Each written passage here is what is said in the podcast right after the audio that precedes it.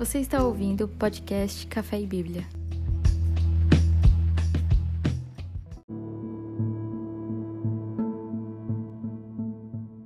Galera, então é o seguinte, semana passada a gente concluiu o quê? A gente viu ali que né, a gente finalizou falando de Aminon, né, aquele episódio de Aminon e de Tamar, né, os filhos de Davi, Aminon, Tamar e Absalão, três filhos que Davi teve, que eram de mulheres diferentes, mas eles tinham o mesmo pai em comum, né? E o que acontece ali? Aminon, ele abusa, né, de, de Tamar, e por conta disso, Absalão, que era o outro irmão, né, deles, é, ele vai ele vai vingar a irmã tirando a vida de Aminon. E por causa disso, então, ele é exilado, né? Ele vai morar em outra, em outra terra, vai, vai morar longe de Davi e do reino de Israel, porque ele foi expulso, né? Absalão. Ah, então, agora aqui nos capítulos 18 e 19 de 2 Samuel, a gente vai ver esse retorno de Absalão, né? A gente vai ver é, Absalão voltando para Israel e a gente vai ver o que algumas consequências acontecendo aí é, em Absalão voltar, né? Beleza? Então a gente sabe ali que quando Absalão volta, né, ele começa a criar uma, é, fazer uma, uma, uma, como é que fala a palavra? Ele começa a fazer a cabeça do, do povo de Israel ali e do exército de Davi contra Davi, né? Ele começa a, a manipular as pessoas para ir contra o rei Davi porque ele queria tomar o lugar do pai dele. E a gente vai ver então que existe uma guerra, acontece uma batalha entre as pessoas que estavam do lado de Absalão e aquelas que estavam do lado de Davi. E nessa batalha, Absalão ele ele acaba sendo morto, né, por Joabe.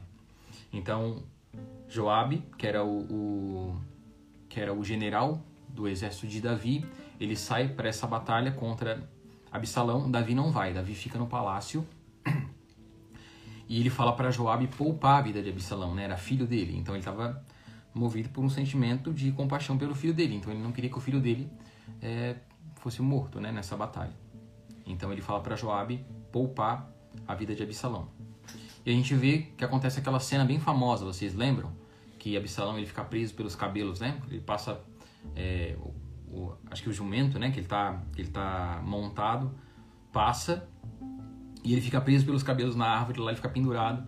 E quando Joabe vê isso, né, ele vai lá e transpassa lá uma lança e tira a vida de Absalão.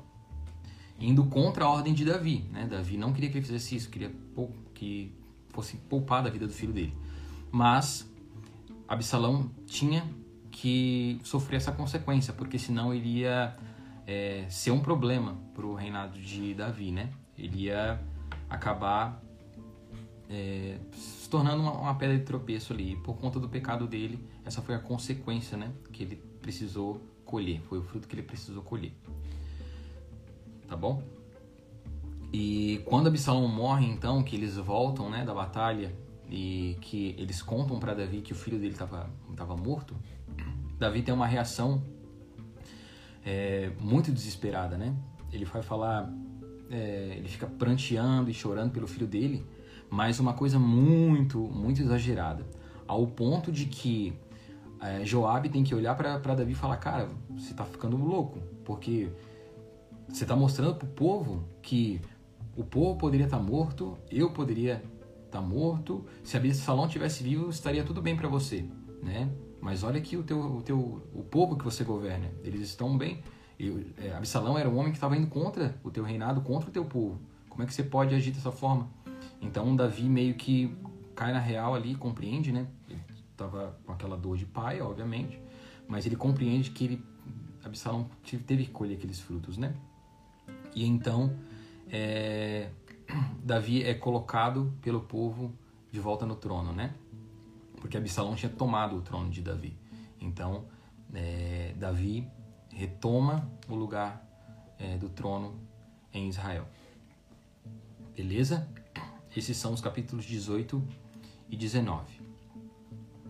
Aí os capítulos 20 e 22 de 2 Samuel ali, a gente vai ver um episódio que, que fala, né, é, que houve fome em Israel, houve um período de fome, mesmo no governo de Davi houve um período de fome, e depois a gente vai ver o Cântico de Davi, né, um, uma, um, um salmo lindo ali que Davi escreve, e ele escreve isso depois, né, que Deus acaba restituindo ali, é, que Deus cessa a fome e tal. E o que acontece, gente? Essa fome que aconteceu em Israel ali, o capítulo, o capítulo 21 vai falar sobre isso, ela aconteceu por quê? Porque quando o povo de Israel atravessou o Jordão, lá com Josué, a gente leu, né? O que acontece? Eles entraram na terra, eles entraram por Jericó, vocês lembram disso? Eles entraram por Jericó e a ordem de Deus era qual? Que eles não poupassem nenhum daqueles povos. Eles, eles tinham que exercer o juízo de Deus contra aqueles povos e tomar posse da terra. Aconteceu que um povo específico, se vocês leram, vocês vão lembrar, que os gibeonitas, eles foram astutos ali e fizeram uma aliança com Josué, para que Josué não é, destruísse eles, né? Então ele fez uma, Josué fez uma aliança com esse povo, com esses, com esses gibeonitas. Eles se aliaram ao povo de Israel. E essa fome é, que Deus mandou aqui para Israel nesse período aqui aconteceu por quê? Porque Saul, porque Saul, quando ele era rei em Israel, ele derrotou, ele, ele matou, né? ele entrou em guerra contra os gibeonitas e destruiu os gibeonitas. Só que muito tempo antes, Josué tinha feito uma aliança com esse povo. Aí a gente vê como Deus leva a sério nessas questões. Então Josué tinha feito uma aliança, Saul não se lembrou disso e entrou em guerra contra aquele povo e destruiu os gibeonitas. E por causa disso, e por causa dessa, dessa, dessa atitude de Saul de não lembrar da aliança e de honrar a aliança que Josué tinha feito, é, ele acabou atraindo para Israel né, é, um período de fome que obviamente, né, Davi, não, Davi nem, era nascido ainda naquela época que Josué fez aliança, na época, né, que aquilo aconteceu, porém ele colheu os frutos, né? Ele, ele acabou colhendo os frutos de daquilo que tinha acontecido. E a gente vê como que Deus leva a sério essas alianças, né? Então, muitos anos depois, décadas depois, né? Centenas de anos depois, a gente vê uh, é, a desonra, né? A quebra da aliança trazendo uma desgraça para Israel. Muito interessante isso. Vocês estão comigo? No capítulo 22, é, é que a gente está finalizando já, segundo Samuel. No capítulo 22 ali a gente tem então o cântico de Davi. Né? A gente for ler ali, a gente vai ver que tem um, um trecho ali, o capítulo 22, o título dele é Cântico de Davi. E esse cântico de Davi, não sei se vocês repararam, mas ele é exatamente o Salmo 118. Então, algo que está escrito ali em 2 Samuel é equivalente ao Salmo 118. Porque o que acontece? Foi Davi que escreveu muitos salmos, né?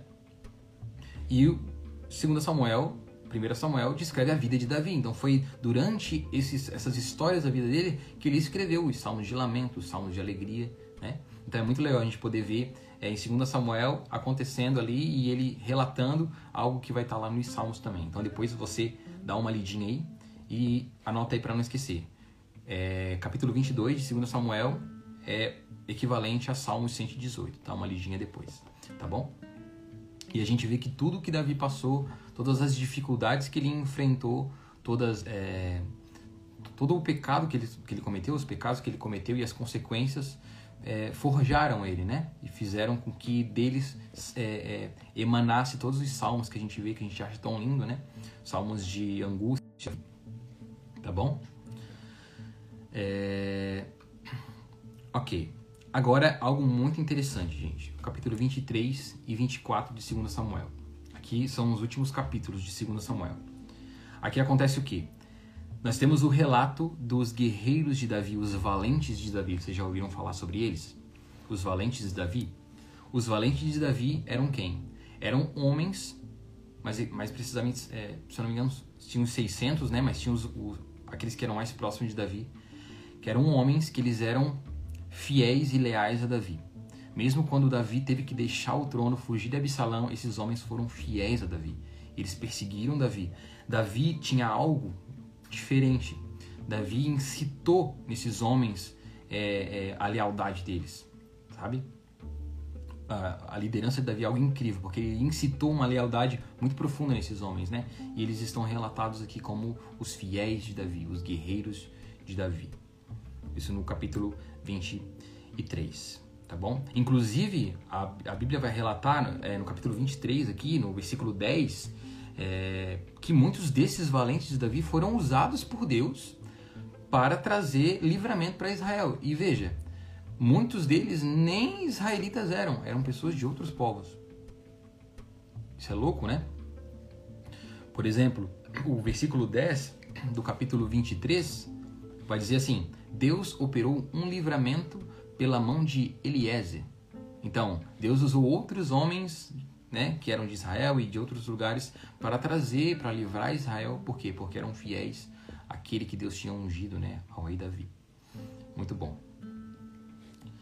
Agora a gente entra no recenseamento, né, naquele pecado que Davi comete, é, não o de Betseba, o Betseba já aconteceu, né, no passado, esse aqui já é depois, que é o recenseamento, que é o que?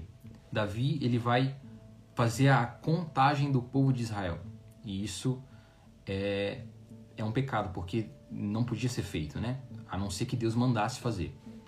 Porque é, traz para o, o rei, para o governante, um lugar de querer é, se exaltar, né? Pelo número do povo e tal. Enfim, não podia fazer esse recenseamento. E Davi, é, ele pegou e, e fez esse recenseamento. E olha só, presta atenção no que eu vou falar agora.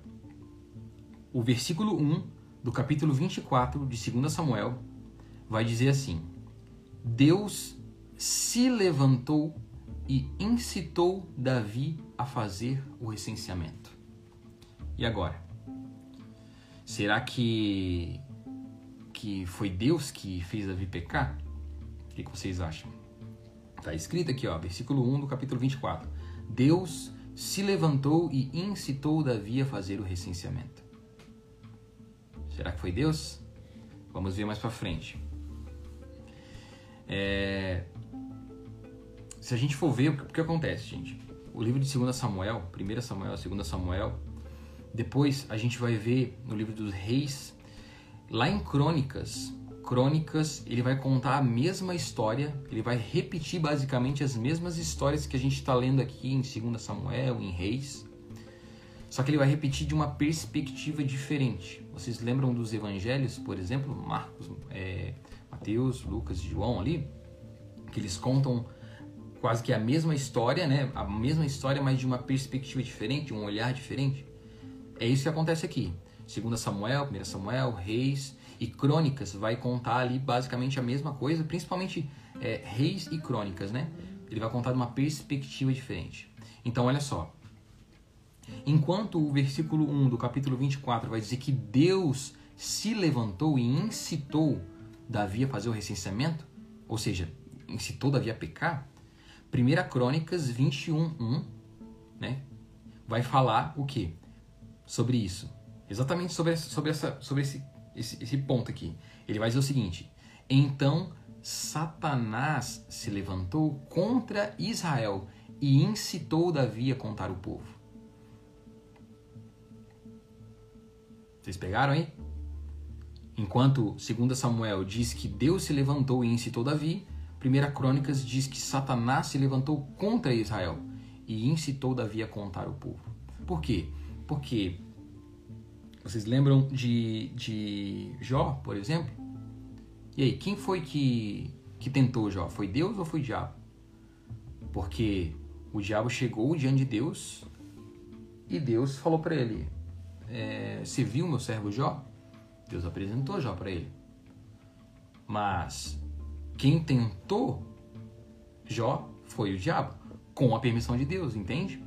É, a chave é isso. Então, Deus por sua permissão, por sua soberania, permitiu que Satanás incitasse no coração de Davi ali essa, essa, esse pecado, entendeu?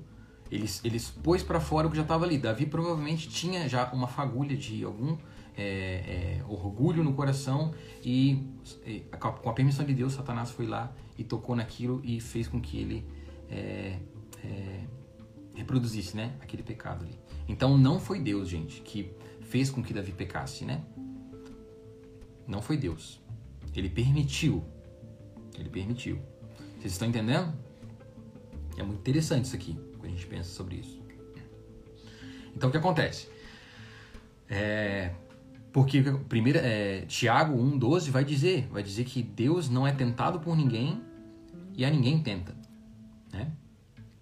Então a gente é tentado, o homem é tentado, a escritura vai falar isso, que o homem é tentado por causa dos desejos do próprio coração.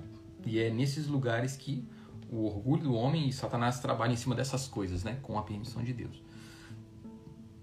Vocês pegaram? Então, gente, independente do, da, da, do que aconteceu ali, é, a gente vai ver que depois, né, desse recenseamento, do pecado e tal, é, há uma consequência, Davi vai colher frutos. Ele vai ter consequências desse pecado dele. São consequências bem desastrosas. Né? É, Deus manda o profeta falar com Davi, Davi, você pecou, Davi, você fez o recenseamento, não era para ter feito. Aí Deus manda o profeta falar para Davi, Davi, escolha, eu vou te dar três opções de punição pelo teu pecado. O que, que você quer? Né? Ele apresenta lá as punições para Davi. É, três meses fugindo dos seus adversários, praga na tua terra, ou cair nas mãos do Senhor, né?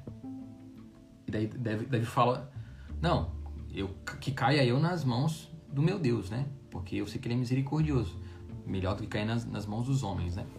Então ele escolhe isso e acaba que Deus manda então uma praga que atinge o povo e morre muitas pessoas do povo, né? A gente vê que a falha do líder ali gerou consequências no povo. E então Davi ele se arrepende, ele se humilha diante de Deus por causa desse pecado, ele reconhece o pecado e então Deus mostra para Davi como ele deveria é, como ele deveria o tipo de sacrifício que ele ia apresentar para é, ter a propiciação desse pecado, né? Então ele chega em, no lugar onde Deus tinha estabelecido para ele e, e lá nesse lugar ele, ia, ele ia apresentar um holocausto a Deus, um sacrifício a Deus. E quando ele chega naquele lugar, para fazer isso, o dono da terra, o dono da terra, né, diante do rei, imagina só, o dono fala: Não, não precisa comprar nada de mim aqui. Ele ia ter que comprar daquele homem para poder sacrificar e entregar para Deus. E, ele, e, o homem falou: Não, eu te dou, Davi, aqui ó, pegue os bois que você precisar, pegue os animais, pegue a terra, que, né, tá tudo, tá tudo beleza aqui, tá tudo em paz. E Davi fala para ele não. Daí acontece aqui aquela, aquele versículo famoso que a gente canta muitas vezes, que a gente lê, que é muito famoso, né? Que Davi fala que eu não darei algo ao meu Deus que não me custe nada. É nesse contexto que Davi fala isso, que Davi escreve isso. Eu não darei ao Senhor algo que não me custe. Ou seja, eu não posso. Como assim? Eu pequei, eu vou oferecer um sacrifício para Deus em perdão dos meus pecados e isso não vai me custar? Vai ser algo que eu vou ganhar e vou. Não, tem que me custar algo.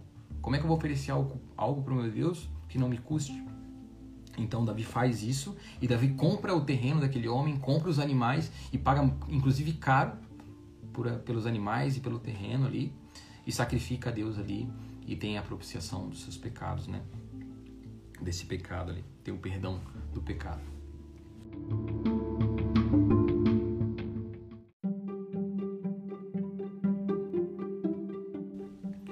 Primeira Reis, então, vai é, falar o seguinte pra gente aqui, o capítulo 1. Vai dizer que Davi estava doente, né, ele estava velho já, estava acamado.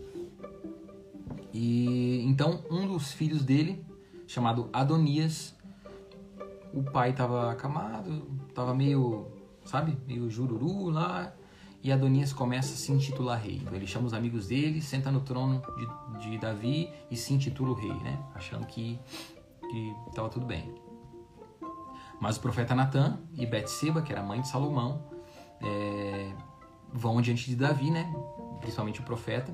Na verdade, é, o profeta e, e, e a Betseba têm uma conversa antes e depois Natan vai é, falar com Davi é, para que Davi abençoe Salomão, porque Salomão era aquele homem que seria o sucessor de Davi, né?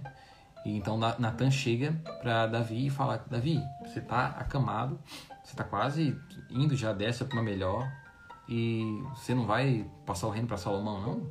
Né? Assim eu estou falando, né? Parafraseando, né? Não foi assim que ele falou. Então ele lembra ali, então Samuel, é, então é, Davi unge ali e passa as instruções ali para Salomão de como ele deveria proceder, né? E no capítulo 2 e 3 a gente tem a morte de Davi e o relato da sabedoria de Salomão. Né? Que a gente tem essa transição. Então, Salomão, antes de ele, de ele de lhe ser dado a sabedoria né, que Deus lhe deu, parece, o texto, quando a gente lê, parece que Salomão já era uma pessoa sábia, ele já tinha um certo nível de sabedoria. Por que, que eu digo isso? Porque o capítulo 9, versículo 9, melhor dizendo, do capítulo 2, vai dizer assim: é, Davi diz que Salomão era sábio e ele saberia proceder como rei. Então Davi olha para Salomão e fala: Filho, você é sábio e eu sei que você vai saber proceder como rei. Então Davi já reconhecia em Salomão um certo nível de sabedoria. Né? E o capítulo 3 então vai relatar aquele sonho que Salomão tem com Deus, né, que era uma visão ali, uma, algo profético, que Deus aparece para Salomão e fala para ele pedir para Deus o que ele quisesse, que Deus ia conceder a ele, né? E ele pede então que Deus lhe dê sabedoria.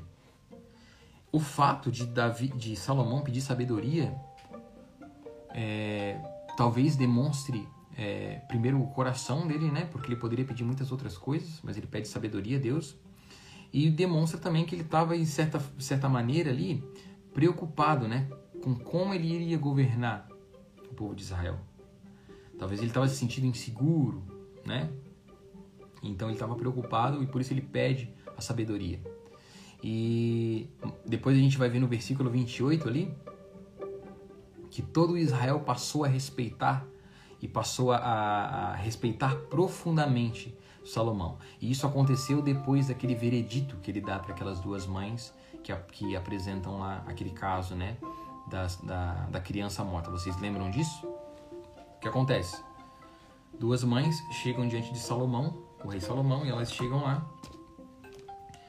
E tem uma criança morta e tem uma criança viva, e as duas, né, cada um ali com a sua mãe e tal. E o fato era o seguinte: a, uma das mães é, acabou matando acidentalmente a sua criança e ela pegou à noite e trocou a criança com a, com a outra mãe que tinha o seu filho vivo e quando ela acordou de manhã, ela falou: Pô, esse que está morto aqui não é o meu filho, é o filho da outra. Ela trocou. Então elas, elas foram diante de Deus apresentando esse caso é, para Salomão, que era o rei, né? Que era aquele que dava o veredito do, de justiça ali. E então Salomão fala: Pô, tu tá falando que tu é mãe dessa criança. A outra tá falando que não é mãe dessa, que é mãe daquela. Que é mãe dessa criança aqui que tá viva.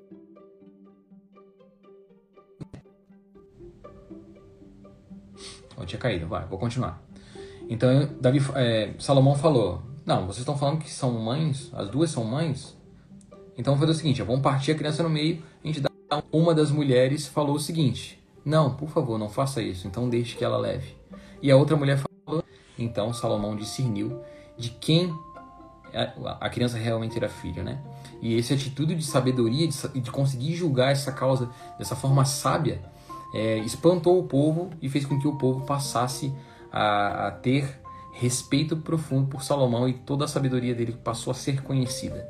Né? Então demonstra ali que realmente o fato de Deus ter dado essa, essa porção de sabedoria para ele foi um diferencial no reinado dele, né? E porque ele, ele pediu sabedoria e Deus deu sabedoria, ele foi o rei mais rico, né? Ele foi aquele rei que todos é, os povos vieram, vinham conhecer a sabedoria dele e ver a sabedoria dele. Muito bom.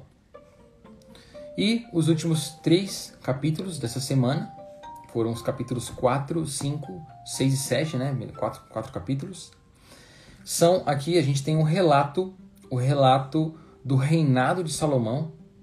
Tem uma ênfase aqui em dizer para nós que é, como o reinado de Salomão foi um reinado de paz, né? Como houve paz no reinado de Salomão. E relata também aqui a construção do templo né? Aquela casa para Deus que Davi queria construir, que Deus falou que ele não ia construir, que quem iria construir seria o filho dele. Então, a gente tem esse relato aqui nesses capítulos e aqui dá uma ênfase também para o reinado de paz de Salomão. Como o, o governo dele foi um governo diferente, foi um período de governo diferente do governo de Davi. Né? Davi passou por muitos, muitas guerras e muitas tribulações. É engraçado porque quando as coisas estavam tranquilas para Davi, foi, foi quando ele estava no terraço da casa lá, né? E ele ele cometeu aquele pecado lá absurdo com a, com a Betseba, né? E depois ele manda a, é, o, que Urias seja morto em batalha para ocultar o pecado dele. É complicado. Paz, Denise. Deus abençoe, irmã. É... Então, os capítulos 4 e 5. Então, nesse capítulo aqui, a gente vai ver como o reinado de Salomão foi um reinado, um reinado de paz, né? Muitos versículos aqui nesses capítulos é, vai dizer que havia muita abundância no reinado de Salomão, né? Por quê? Porque foi nesse período aqui que Salomão colheu, né? Foi a colheita dos frutos das batalhas que Davi tinha travado, né? Davi conquistou e passou 40 anos, o reinado dele inteiro em guerra, mas no período do reinado de Salomão, então foi a colheita disso, né? Houve paz, houve abundância, não tinha inimigos em volta, a terra era uma terra farta, então, esses capítulos mostram isso pra gente. Tá bom? É... E a gente tem depois aqui a construção, né? A construção do templo de Deus, que Davi tinha o desejo de construir. Uma coisa interessante, gente, sobre a construção do templo é que, assim, isso aqui aconteceu muitos anos atrás, né? Muitos anos atrás, milênios atrás. E. Peraí. Dessa forma. E o que acontece? O texto vai dizer pra gente que durante a construção do templo não se ouviu barulho de ferramentas. Cara, você parou pra pensar nisso? Os caras estavam construindo um templo. E assim, era pedra, era serra pedra, era, era feito de pedra, de madeira, revestido de ouro, cheio de detalhe. E não tinha barulho de ferramentas, cara. Impressionante isso aqui, como Deus abençoou, né? Eles para e Deus uma, a sabedoria ali na engenharia para conseguir fazer tudo pré-moldado, né? Os móveis pré-moldados não são coisas novas não. A gente vê que são coisas bem antigas, né? Então, como Deus derramou sabedoria e conhecimento para que eles pudessem é, construir essas coisas, né? E um detalhe importante é que é, as pessoas que construíram, que forneceram madeira para Israel fazer o templo, né, para Salomão construir e que forneceram materiais para Israel, não não foi o povo de Israel que foi lá e pegou esse, essa madeira, esses materiais. Essa, esse, esse, essas obras, essa obra-prima aqui, essas, essas, as madeiras, né, esses materiais vieram de uma terra gentílica, vieram lá da terra de, de Tiro, né? A Bíblia fala com esse tipo de trabalho. É, as matérias-primas para que ele pudesse construir é, o templo. Muito interessante em ver como que Deus incluiu os gentios na construção do templo, que era algo muito santo e sagrado, né? Então a gente vê é, Deus agindo de, de, de misericórdia, né? E incluindo também aqueles que, que eram de fora né, do povo de Israel. Então, gente, no governo de Davi sempre houve guerra, sempre houve barulho de ferramentas, né, de, de armas e de espadas, mas no governo de, de Salomão não se ouve é, sons de ferramentas. Impressionante isso aqui, porque o relato da construção do templo, cara, vai falar que as, as pedras do fundamento, que ficavam no fundamento, eram uns negócios assim, gigantescos, era, eram pedras de 4 metros e meio. Gente, é muito grande isso e era tudo cortado de uma forma que encaixava, né?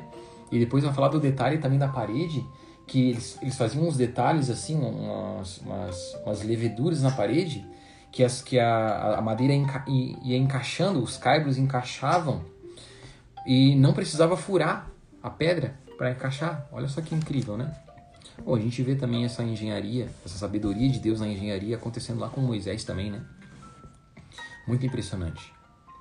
Agora, para a gente encerrar, uma outra, um outro questionamento, né? Como que Salomão teve a ideia de construir o templo dessa forma? Porque a gente vai ver ali que ele construiu um monte de pia, fez uns tanques e botou embaixo dos tanques é, 10 bois né, de, de ouro. Ele fez um negócio super diferente. Ele fez um negócio super diferente ali que não era igual o tabernáculo de Moisés. Ou seja, ele não pegou e aquela tenda que Moisés tinha feito com as medidas que Deus tinha dado, ele não pegou aquilo lá e transformou aquilo num templo. Ele simplesmente criou tudo novo. Ele fez umas coisas novas. Agora a questão, da onde que ele tirou essa ideia? Tipo, será que foi da cabeça dele? Sabe? Tipo, será que ele simplesmente inventou tudo isso? Aí é o que eu falei lá no começo, que a gente precisa ler Crônicas, porque o livro de Crônicas conta a história dos reis de outra perspectiva. Olha só a chave aí. 1 Crônicas 28, 19 vai dizer o seguinte: que Davi, Davi recebeu o modelo de como o templo deveria ser feito. E provavelmente, antes de ele morrer, ele passou isso para o seu filho Salomão, que construiu o templo dessa forma. Então, essas coisas que Salomão fez, que Salomão é, construiu, da forma que Salomão construiu o templo, não foi algo que ele inventou da cabeça dele. Foi algo que Deus tinha dado para Davi o modelo de como deveria ser feito. Incrível isso aqui. Da mesma forma como ele fez, como Deus fez com Moisés, né? Que levou Moisés até, eu creio, né? Que levou Moisés até diante da sala do trono lá e mostrou para Moisés como que ele, ele viu, Moisés viu como que deveria ser feito e reproduziu aquilo. Da mesma forma, Davi recebeu de Deus a instrução de como deveria ser cada detalhe da casa que ele desejou construir para Deus, mas que no fim das contas não construiu. Quem construiu foi Salomão, o seu filho. Amém, galera? Esse foi é, o capítulo 7, então. Né? Finalizamos agora o capítulo 7 de Primeira Reis. Vocês curtiram?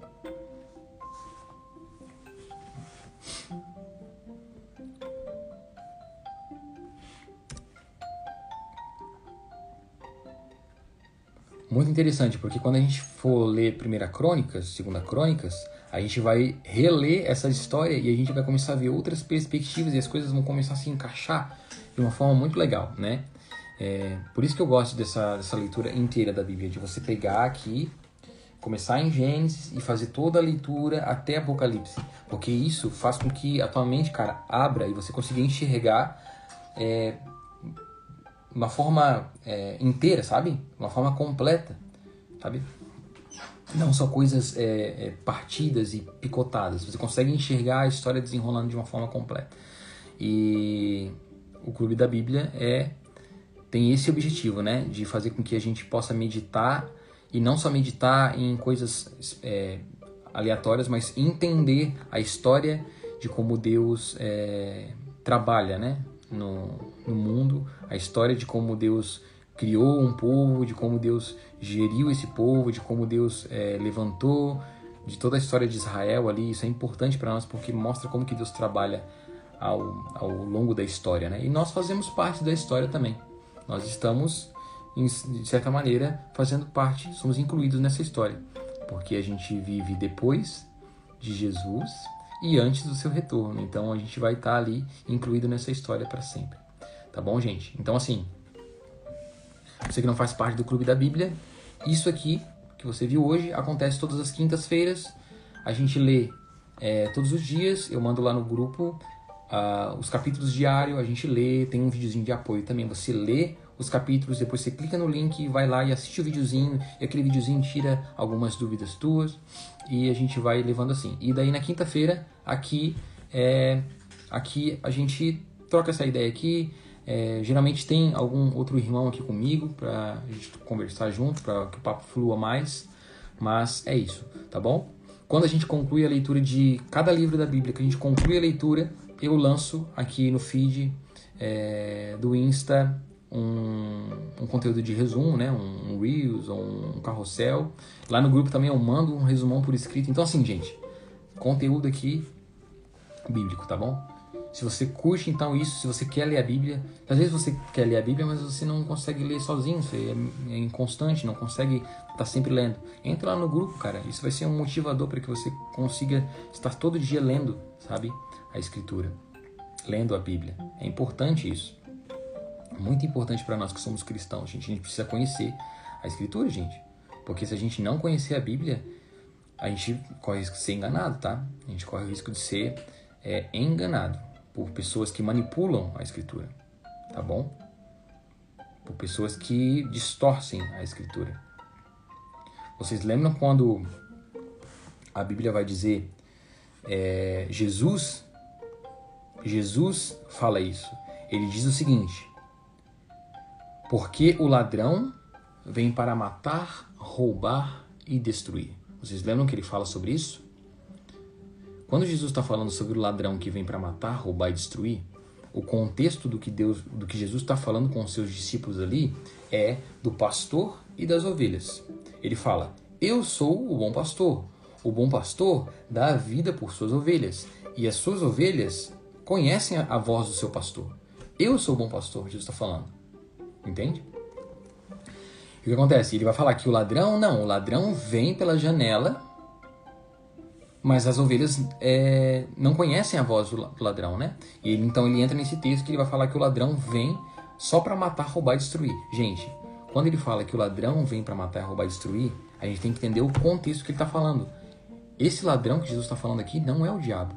Não é o diabo que vem para matar, roubar e destruir no contexto do que Jesus está falando. Sim, o diabo trabalha para destruir, para né, acabar, e, enfim. Sim, é verdade, é uma realidade isso. Mas o que Jesus está falando ali é sobre falso ensino, é sobre falsos mestres, pessoas que manipulam e destroem as ovelhas. Vocês entendem?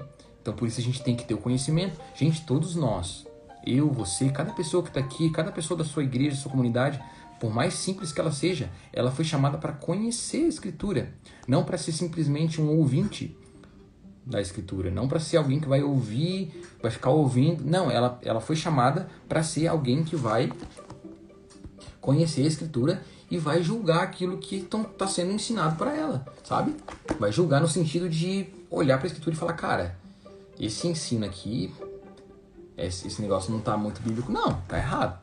Nós somos chamados para isso. Isso não é ser rebelde, gente. Você olhar para um falso ensino, para algo que está distorcendo a escritura e falar, cara, você está tá fazendo algo errado, não é você, você não está sendo rebelde. Você está sendo bíblico. Você está sendo quem Jesus chamou você para ser. Uma ovelha que conhece a voz do pastor. Se você ouve algo que está destoando da que a Escritura está tá ensinando, significa que não é a voz do pastor. Então, nós somos chamados para isso, para conhecer, para ser é, cristãos que vamos conhecer a Escritura e que vamos conseguir discernir a voz do nosso pastor. Tá bom, gente? Então, eu espero vocês, obrigado por vocês que ficaram aqui comigo, tá bom? Não esquece de entrar lá no, no link da bio, você pode entrar lá no Clube da Bíblia, beleza? Galera, de graça, tá? Eu, eu, eu faço isso aqui com um maior amor, maior paixão para vocês, tá bom? Pra gente, né? É um, é um crescimento para mim também. E a gente vai ficar aqui ano após ano, se Deus quiser, lendo a Bíblia toda sempre, tá bom? Você pode ouvir as outras semanas no Spotify. Estão todas lá, as outras 14 semanas estão no Spotify. Clica no link da bio ali, você vai encontrar também. Beleza? Deus abençoe vocês. Até a próxima e não esquece. Vamos ler a Bíblia toda sempre. Galera, muito obrigado. Bom feriado para vocês, né? E até semana que vem. Quinta-feira que vem a gente está de volta. Valeu!